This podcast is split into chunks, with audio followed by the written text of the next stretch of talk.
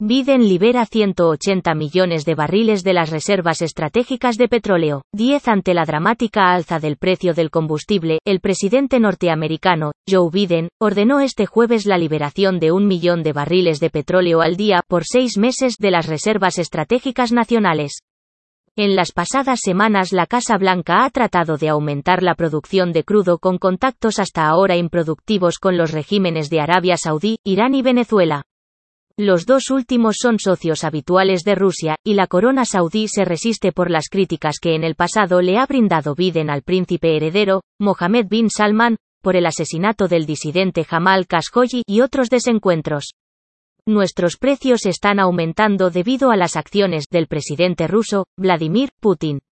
No hay suficiente oferta de crudo, y la conclusión es que si queremos precios más bajos en la gasolina, necesitamos tener más oferta de petróleo en este momento, dijo Biden. Sus presupuestos familiares, llenar el depósito, nada de eso debería depender de si un dictador declara la guerra. A principios de 2022, el galón gasolina en Estados Unidos costaba alrededor de 3 dólares con 30 centavos, lo que equivale a 66 céntimos de euro por litro. Hoy, el precio medio es de 4 dólares con 20 centavos, aunque en determinadas gasolineras de ciudades como Washington el galón ha llegado a superar los 6 dólares. La inflación en Estados Unidos ya era alta antes de la invasión de Ucrania, pero tras esta se ha disparado, y ha alcanzado el 7,4% interanual en enero, según el mismo gobierno estadounidense. Tras la invasión, Biden dictó un embargo del crudo y otros combustibles rusos, y animó a los socios europeos a que hicieran lo mismo.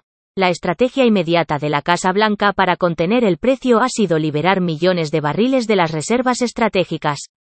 Estas fueron creadas en 1975, tras la crisis del petróleo tres años antes, y las custodia el Departamento de Energía son el repositorio de emergencia más grande conocido en el mundo, ya que sus tanques subterráneos en Luisiana y Texas tienen capacidad para 714 millones de barriles. Aparte de la orden de liberar estas reservas, que se suma a una puesta en circulación previa de 30 millones de barriles, Biden presiona a las empresas petroleras estadounidenses para que intensifiquen la producción.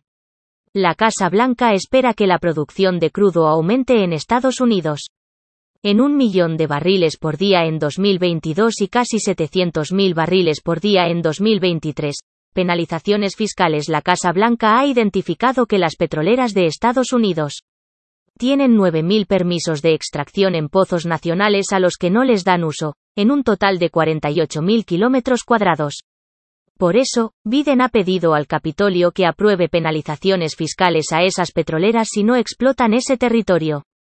Las empresas que continúen ocupando terrenos no explotados tendrán que elegir si comienzan a producir o pagan una tarifa por cada pozo inactivo y terreno no utilizado, ha dicho la presidencia norteamericana en un comunicado oficial. Los mercados reaccionaron rápidamente y los precios del petróleo crudo cayeron este jueves alrededor de un 4% hasta unos 104 dólares por barril.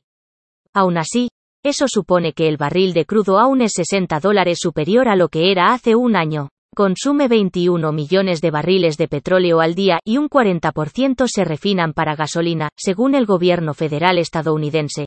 Este mes de marzo, la administración Biden admitió que ha entablado contacto con el régimen de Nicolás Maduro con el objetivo de aligerar sanciones para incrementar el flujo de petróleo en el mercado internacional y atemperar los efectos de un embargo al combustible ruso.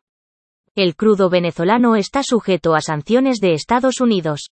Desde 2019, por ese motivo, la Casa Blanca envió a tres funcionarios a Caracas a reunirse con Maduro y otros jerarcas del régimen, incluido el encargado de América Latina en el Consejo de Seguridad Nacional de la Casa Blanca, Juan González. Washington también ha pedido más producción a otras dos potencias petroleras, Arabia Saudí y Emiratos Árabes Unidos. Ambos se resisten, alineándose con Rusia por lo que consideran agravios de la Casa Blanca, sobre todo la voluntad de volver a firmar un acuerdo nuclear con Irán y lo que denuncian como falta de apoyo por los ataques de los rebeldes hutis en Yemen, apoyados por Teherán. Ver los 10 comentarios.